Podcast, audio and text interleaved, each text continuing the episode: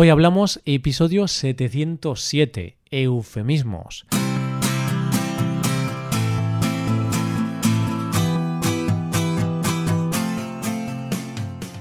Bienvenido a Hoy Hablamos, el podcast para aprender español cada día. Ya lo sabes, publicamos nuestro podcast de lunes a viernes. Puedes escucharlo en iTunes, en Android o en nuestra página web. Recuerda que los suscriptores premium pueden acceder a la transcripción completa del audio y a una hoja con ejercicios para trabajar vocabulario y expresiones. Hazte suscriptor premium en hoyhablamos.com. Buenos días, oyentes. ¿Qué tal? ¿Cómo estáis? Espero que todos vaya muy bien, espero que estéis muy bien. Hoy es viernes, así que hoy tenemos una conversación entre nativos. Paco y yo nos juntamos hoy para hablar sobre los eufemismos esas palabras que utilizamos para tratar temas complicados, para tratar algún tabú o simplemente para no ser ofensivos o para ser políticamente correctos. Hoy hablamos de los eufemismos.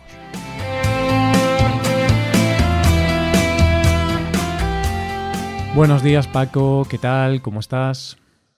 Buenos días Roy, buenos días queridos oyentes. Genial, estupendo. ¿Y tú?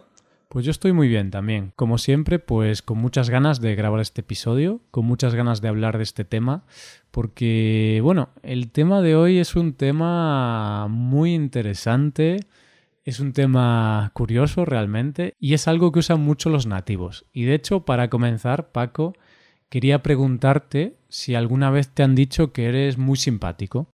Bueno, Roy, pues no quiero que esto suene raro, pero alguna vez sí que me lo han dicho sí. ¿Y a ti? Vale, a mí también, en muchas ocasiones. En muchas ocasiones. Eh, oye, qué, qué simpático que eres, Roy. Pues sí, pues sí. Pero, claro, el tema es que la palabra simpático, pues su significado habitual, su significado normal es algo positivo. Si eres simpático es que eres una persona agradable, está bien hablar contigo, alegras a la gente. Bien, eso está perfecto. Pero Paco, tú imagínate que una chica pues está hablando con otra chica sobre ti, sobre Paco. Y esta chica le pregunta, ay, ¿y cómo es ese tal Paco? ¿Cómo es? Y la otra chica dice, bueno, pues es simpático. Pues ahí, Paco, estamos delante de un eufemismo, porque esto que te estoy contando es algo que me contó un profesor un día, y la verdad es que este profesor era muy sabio, y me dijo lo siguiente. Roy, cuando una chica diga que eres simpático, no tienes nada que hacer. O sea, la has cagado, Roy. Porque si eres simpático, está diciendo que eres feo. Sí, es cierto, es cierto. Creo que esa es una de las peores cosas que una persona o una chica, en este caso, te puede decir, que seas eh, simpático. Te puede decir que eres, eh, bueno, que eres inteligente, hmm. que eres buena persona, que eres cualquier otra cosa positiva. Pero simpático, yo prefiero que me llamen, yo prefiero que me insulten. Pero es cierto, porque, a ver, también estamos hablando sobre todo en esas edades en las cuales estamos con las hormonas muy revolucionadas, ¿no? Con 16, 17, 18 años. Y en estas edades, bueno, a nosotros nos gustan las chicas, entonces nosotros cuando teníamos estas edades queríamos ligar y cuando quieres ligar con una chica, no quieres que esa chica solo piense que eres simpático. O sea, está bien, pero tú quieres que piense que eres guapo, atractivo, que estás todo bueno, como diríamos coloquialmente, que estás todo bueno, que estás que estás muy bien. Eso es, Roy. En esos años la prioridad es que te digan que eres guapo. El tema de, de que seas más o menos simpático ya, ya pasa a segundo término, ya no es tan importante. Entonces, claro, si tienes esa combinación de guapo simpático, perfecto. Si es solo guapo, muy bien. Pero si es solo simpático, bueno, Houston, mm. tenemos un problema. Mm, te voy a ser sincero, Paco, y yo era solo simpático cuando era adolescente y, y no me comía un rosco, Paco. ¿No te comías ni un rosco? Nada, no ligaba nada, Paco. A ver, un poquito, pero realmente mi... mis resultados eran penosos. Bueno, yo también voy a confesar, yo en esa época también era muy simpático, solo simpático y afortunadamente ahora estoy seguro de que mi novia piensa lo contrario. Piensa que, que también soy guapo, no solo simpático, sí.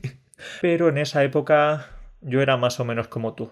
Entonces podemos decir que no ligábamos nada o casi nada. Casi nada, dejémoslo en casi nada. bueno, me alegro que al menos no estoy solo en este tema. ¿Y qué te parece ahora si hablamos un poquito sobre los eufemismos?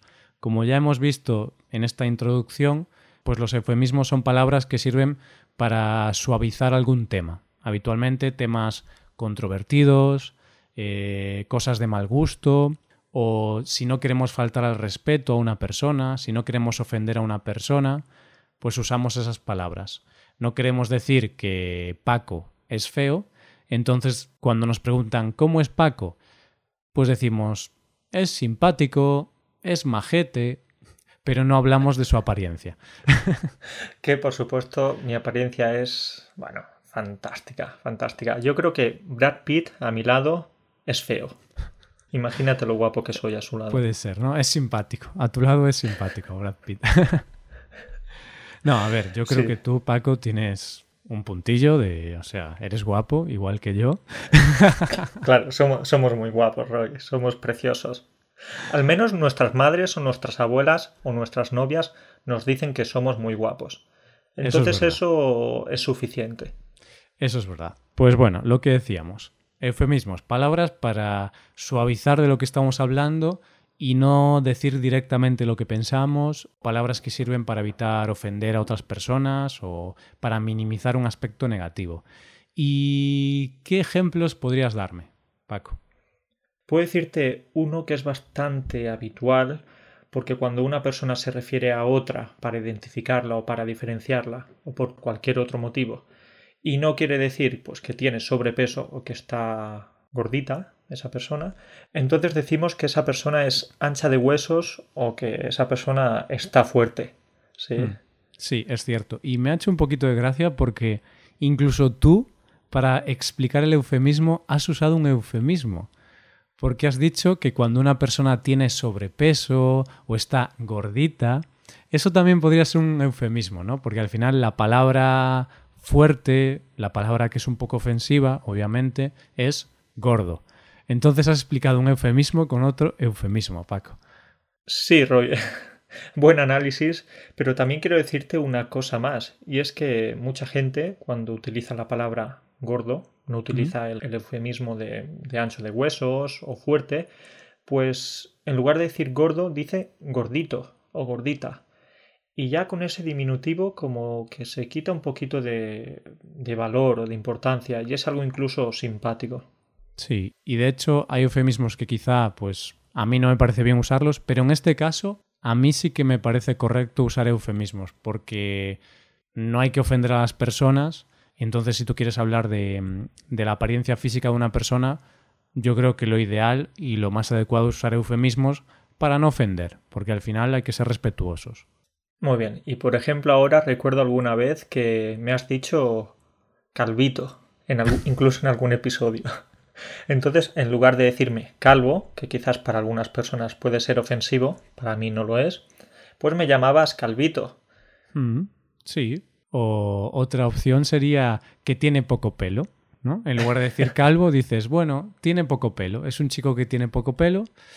Estás diciendo que es calvo. Sí, pero no quieres decirlo para no ofender, por supuesto.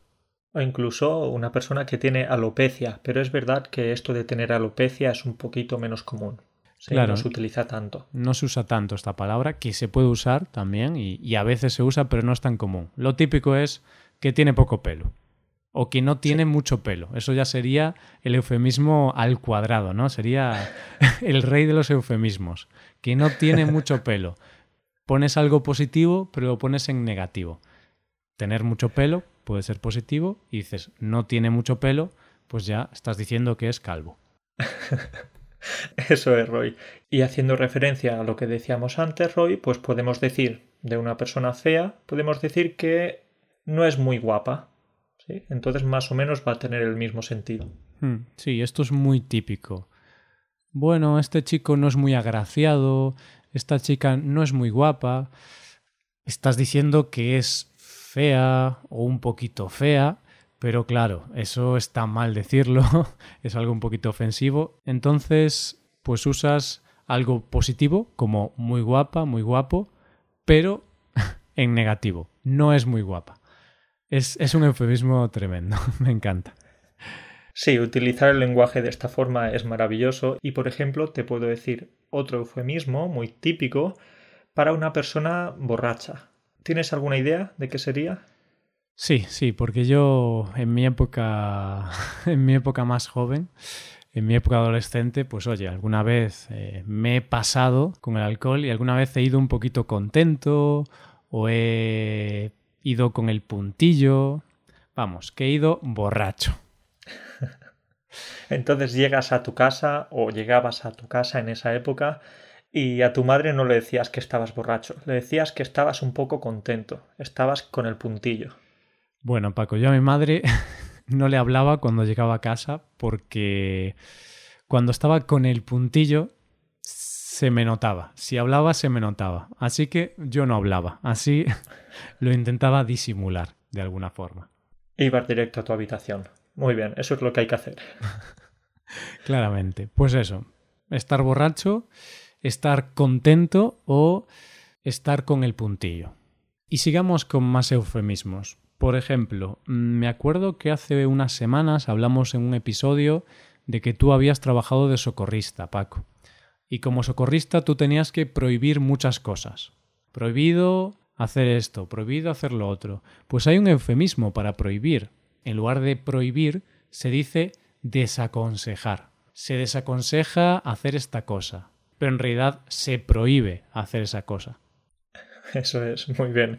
Recuerdo de esta época que cuando tenía que regañar a los niños principalmente o a los jóvenes, pues en lugar de decir te prohíbo que te tires de cabeza, te desaconsejo que te tires de cabeza porque te puedes hacer daño en la cabeza, porque eh, la piscina no es muy profunda, o cosas de este tipo. ¿sí? Hmm. Entonces, este recurso era muy bueno. Sí, usa el verbo desaconsejar o también el verbo no te aconsejo, el verbo aconsejar en negativo. No te aconsejo hacer esta cosa. Yo no lo haría, básicamente. Yo no me tiraría a la piscina en un lugar poco profundo de cabeza. Entonces, oye, no te lo aconsejo, no quiero que tú lo hagas tampoco. Claro, perfecto. Pues sigamos. Y también hace muy poquito hablamos de tirar la basura. Y la basura a veces es algo que suena un poquito asqueroso, ¿no? A la basura, la mierda. Esto no son eufemismos, pero si, por ejemplo, un político quiere hablar sobre la recogida de basuras, ¿qué palabra podría usar en lugar de basura? Pues puede utilizar varias palabras al mismo tiempo y podría utilizar algo así como residuos sólidos urbanos. Pero claro, nadie dice residuos sólidos urbanos, todo el mundo dice basura o desperdicios. Hmm. Entonces sí que suena demasiado formal. Como tú decías antes, lo puede decir un político o lo pueden decir en las noticias, quizás. Sí, o quizá en alguna ley, en algún texto oficial donde hablen de, de ese tema, pues sí que pueden usar eso, lo de residuos sólidos urbanos. es que es súper formal eso, ¿eh, Paco? Es un poquito formal, es un poquito formal. Uno que también es formal, cambiando de tema, es el tema de las sustancias prohibidas. ¿Tú sabes qué son las sustancias prohibidas? Bueno, pues está claro, porque esta es la típica palabra que usa la Guardia Civil o la policía. Señor, usted lleva sustancias prohibidas en su coche. Drogas, llevas drogas. drogas, sí. No llevas una tarta de chocolate en el coche, no llevas eh, azúcar, no, no, no. Sustancias prohibidas son drogas. Bueno, Paco, he de decir que una tarta de chocolate podría ser una sustancia prohibida. Si es chocolate, pero chocolate la droga, pues sí sería una sustancia prohibida. A la marihuana o al hachís, ahora no estoy seguro, se le puede llamar chocolate también. Entonces una tarta de chocolate podría ser una tarta de, de una droga, de marihuana o hachís, realmente no recuerdo. Creo que es hachís, no lo sé tampoco, ya sabes que no estoy familiarizado con ese tipo de vocabulario, pero sí. Entonces, Roy, si un día vas conduciendo y llevas en tu coche pues una bolsita de marihuana, es posible que la policía te pare y te diga que, que llevas sustancias prohibidas, que vas a ir directamente a la cárcel. Pues sí, pero bueno, no me va a ocurrir porque yo realmente ni consumo droga ni, ni vendo droga. Entonces sería muy improbable que, que me sucediese. Sí, y bueno, en realidad la policía no te diría que vas a ir a la cárcel, sino que te diría que vas a ir a un centro de inserción social. Sí. Esta me encanta, esta me encanta. Centro de inserción social. Suena tan bien eso, es que dan ganas de ir. Dices, yo también quiero ir ahí. quiero que, que me inserten en la sociedad. Suena, suena muy bien, suena como vacaciones en una isla desierta, suena a algo maravilloso, pero no, un centro de inserción social es una cárcel. Hmm. Sí, pero este es el nombre que usa el gobierno para hablar de las cárceles. Y luego también hay otra palabra, otro eufemismo para hablar de la cárcel, que es institución penitenciaria. Este ya es menos suave, este ya es más realista, o sea, este se entiende que es una cárcel, es algo más formal, pero bueno, sabes que una institución penitenciaria es una cárcel. Sí, sí es cierto que este suena un poquito más a cárcel, lo lanzamos directamente en nuestra mente, pero ya sabes, Roy, que los políticos suelen utilizar un tipo de lenguaje, un tipo de palabras muy de este estilo, todo para intentar manipular o engañar o persuadir a la gente. ¿sí? Hmm. Entonces, no sé si recuerdas a José Luis Rodríguez Zapatero. Por supuesto, uno de los presidentes de la democracia Estuvo en el poder desde el 2003 o 2004 hasta el 2011, más o menos. Algo así, sí, estuvo unos cuantos años en el gobierno y él utilizaba muchos eufemismos. No sé si también recuerdas qué tipo de lenguaje utilizaba. Sí, lo recuerdo. A ver, realmente todos los políticos usan eufemismos, pero en el caso de Zapatero, yo recuerdo que él utilizó un eufemismo que pasó a la historia, realmente, porque Zapatero fue el presidente que estaba gobernando en España cuando estalló la crisis mundial en el 2008. Pero él, Paco, nunca pronunció la palabra crisis. ¿Era una palabra que no conocía, que no, que no la aprendió nunca o, o qué pasaba? No sé, no sé. Yo creo que él, pues, fue al colegio y nunca se la enseñaron. Y él, esto es así, nunca dijo la palabra crisis. No sé si al final fue capaz de decirla en algún momento, pero él, en lugar de decir crisis, crisis, crisis, él nunca decía crisis cuando hablaba en público y decía desaceleración económica. Sí, eh, desaceleración económica. Me cuesta incluso pronunciarla, sí, esta palabra. Pero es cierto. Y además recuerdo, ahí tú y yo pues éramos mucho más jóvenes, pero recuerdo que mucha gente ya estaba insistiendo y que veía sus ruedas de prensa o veía sus conferencias o veía sus discursos en televisión para eso, esperar a ver si utilizaba esa palabra y no, el hombre se resistía a utilizarla. Sí, de hecho yo recuerdo precisamente eso, que los periodistas le decían ¿y qué opina de la crisis? Y él decía, bueno, es cierto que hay una desaceleración económica, pero estamos haciendo estas cosas, bla, bla, bla, bla, bla, bla. Hubo en algún momento que empezó a usar la palabra recesión, que ya es un poquito más fuerte o más realista, pero nunca usó la palabra crisis, porque esa era muy dura. Yo creo que en realidad él no lo hacía con una mala intención, sino simplemente quería eh, pues que empezáramos a utilizar esa palabra más tarde. Porque como él ya sabía que íbamos a estar en crisis muchos años, pues eh, claro, no quería que esa negatividad llegase antes, llegase tan pronto. Pero está claro que todo el mundo ya en la calle hablaba de crisis, se podía escuchar en las noticias y era hmm. una realidad en el 2008. Claro, claro, porque por ejemplo, quizá hoy en día, ¿no? En el 2019 puedes decir que hay una desaceleración económica, es cierto, pero en el 2008 Paco aquello era una crisis increíble. Yo creo que es lo que dices tú, ¿no? Que él quería sonar optimista o positivo, pero cuando hay algo tan terrible, Ahí ya no puedes usar eufemismos, creo yo. Ya es momento de, hablar en términos reales, de, poner los pies en la tierra. Exactamente, Roy. Y además, eh, pues recuerdo que muchas veces, en lugar de utilizar pobre, que hay pobres en el país o personas con... Sí, pues él utilizaba la palabra o las palabras personas en riesgo de exclusión social. Hmm. Es decir, no quería admitir que había pobres y ricos, sino eso, personas en riesgo de exclusión social Sí. Es difícil incluso pronunciar esto. Sí, a ver, son unos términos muy formales que pues está bien quizá escribirlos en una ley, ¿no? O, en algo oficial, pero cuando hablas como político, pues tienes que hablar en términos reales de la calle, que entienda todo el mundo. Y esto se usa mucho, ¿no? Las personas en riesgo de exclusión social, los pobres. Y, y son difíciles de pronunciar estos términos, ¿eh? Desaceleración económica, personas en riesgo de exclusión social. Es que te cansas de escucharlo, Paco. Sí, Roy, te cansas y, y no quieres oír más estas palabras. Está claro. Y bueno, como hemos visto en la política, se usan muchísimo los eufemismos, es algo muy típico, y también en la economía. Hemos visto desaceleración económica y también hay otras, por ejemplo, para hablar del dinero negro, ¿no? De, de, la economía que no se declara, es decir, de la economía ilegal. Esas personas que trabajan sin, sin estar dadas de alta en la seguridad social, sin contratos. Y aquí hay un eufemismo que es economía sumergida. En lugar de hablar de dinero negro, hablamos de la economía sumergida. Eso es, porque esta economía no está en la superficie, está por debajo, ¿sí? Por eso lo de que está sumergida.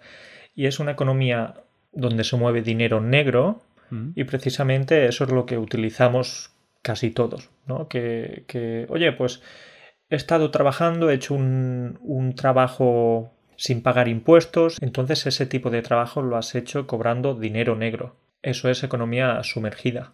Mm. Sí, y relacionado con esto, tenemos eh, algo que se hace mucho en España, que es que en algunos sitios no hacen facturas. Es decir, tú le pides la factura a la tienda o al taller o el sitio que sea y no te hacen factura. Ellos te hacen una factura en B. factura en A, B, C, no, factura en B. ¿Y qué es esto? Bueno, Factura en B no es que sea un tipo de factura especial, no, no, no. Es un eufemismo para decir que la transacción se va a hacer en negro, que no se va a declarar. Entonces, tú si vas, por ejemplo, a un taller a arreglar tu coche y te dicen, esto lo hacemos en B o la factura va en B, quiere decir que no te va a hacer una factura oficial. Quiere decir que lo vas a pagar en negro sin factura y así se va a ahorrar los impuestos. Sí, es verdad. Esta es una realidad no solo en España, también en Polonia, también en otros países europeos y en general en el mundo, porque a la mayoría de gente no le gusta pagar impuestos. Es una realidad. Eso es verdad. A mucha gente no le gusta esto y por eso tenemos ese vocabulario de eufemismos para, para hablar de, del dinero negro. Porque claro, aunque a la gente no le gusta pagar impuestos, a la gente tampoco le gusta estar vinculada a ese vocabulario de ilegal o no declarar, un vocabulario que puede decir como que eres un delincuente, entonces usamos estos eufemismos, factura en B, lo arreglamos, ¿no? Esto lo arreglamos. Vamos a encontrar una solución buena para ti y buena para mí. Sí, sí, sí. la solución es eh, pagar menos, es pagar en dinero negro. Claro, claro. Pues nada, esto está muy mal, ¿eh? Hay que facturar en A, o sea, hay que facturar, punto. hay que hacer la factura normal y corriente. Y para acabar, Paco, últimos eufemismos, ya concluyendo. Eufemismos, por ejemplo, eh, de relaciones de pareja. ¿Qué eufemismos podremos usar ahí? Se pueden encontrar muchos eufemismos, pero uno de los grandes clásicos, uno de los eufemismos más utilizados es, por ejemplo, cuando tu pareja quiere romper contigo, quiere acabar la relación, mm. y en lugar de decir, oye, Paco, quiero acabar la relación, no estoy satisfecha, eh, prefiero hacer otra cosa en mi vida, no, te va a decir, necesito un tiempo necesito un tiempo, claro, un tiempo para qué? Un tiempo para salir a pasear, para montar en bicicleta. Bueno, pues eh, la frase que se utiliza en España, la más típica, cuando quieres acabar la relación, es esa, es necesito un tiempo. Claro, es que un tiempo... Esto no es un partido de fútbol, que hay 15 minutos de descanso. Pero hay muchos eufemismos cuando cuando se trata de romper una relación, ¿no? De cortar con la pareja, siempre tenemos muchísimos eufemismos. No eres tú, soy yo, necesito ver otras cosas, tengo conflictos internos, no sé. tengo conflictos internos. Eufemismo para me gusta otra persona. ¿No? Uy, esto parece que lo hablas eh, en base a tu experiencia, Roy. Pues no, no, nunca he cortado con nadie, así que por ahora no he tenido que usar estos eufemismos. Pero si algún día tengo que usarlos, Paco, pues gracias a este episodio tengo una buena lista de eufemismos para salir bien parado de esa ruptura. Tú tienes excusa porque podrías decir, oye, necesito un tiempo para grabar un episodio. Y mi pareja me dirá, pero Roy, si solo duran 20 minutos. y bueno, último eufemismo, que este es muy típico y este lo vemos mucho, pues escrito en revistas, quizá en periódicos, cuando hacen estudios, o cuando algunos expertos hablan en la televisión, y es que a veces dicen cosas como tener relaciones sexuales, hacer el sexo, intimar con la pareja. ¿Qué quieren decir, Paco? ¿Qué quieren decir? Quieren decir follar, follar, básicamente. Es lo que se utiliza más en España. Y claro, es verdad que puedes escuchar muchas veces esas expresiones que utilizabas tú, como mantener mm. relaciones sexuales, tener sexo, etc. Pero lo que se utiliza entre amigos, en situaciones coloquiales e incluso con tu pareja, suele ser eso, follar. Exacto, exacto. Incluso nosotros, pues algunas veces, vamos a admitirlo, usamos eufemismos porque tampoco queremos sonar muy vulgares, ¿no? O muy coloquiales todo el tiempo. Y a veces usamos estas palabras, pero también usamos la palabra follar porque es la que se usa siempre, es la que usa todo el mundo. Vale, pues Paco, nada, lo dejamos aquí. Eh, nos vemos la semana que viene. Muchas gracias por esta conversación. Cuídate mucho y hablamos para la semana. Venga, pues hablamos la semana que viene. Entonces, un abrazo muy fuerte y un saludo para todos. Venga, chao. Y esto ha sido todo, queridos oyentes. Muchas gracias por escucharnos, muchas gracias por estar ahí y muchas gracias también a los suscriptores premium por apoyar este podcast, porque con vuestra ayuda, con vuestra colaboración, permitís que este podcast, que todo el contenido que creamos, pues pueda seguir adelante y poco a poco vayamos aumentando la cantidad de contenido que ofrecemos. Os quiero recordar que os podéis hacer suscriptores premium para apoyar a este podcast en nuestra web, hoyhablamos.com. Los suscriptores premium pueden acceder a varias ventajas como es la transcripción, una baja de trabajo con ejercicios con soluciones en cada episodio del podcast y muchas otras cosas. Y otro servicio que ofrecemos son las clases por Skype con profesores certificados y nativos de España. Todo esto en nuestra web hoyhablamos.com. Muchas gracias por todo. Nos vemos la semana que viene. Nos vemos el lunes. Cuídate mucho. Pasa un buen día, un buen fin de semana. Hasta el lunes.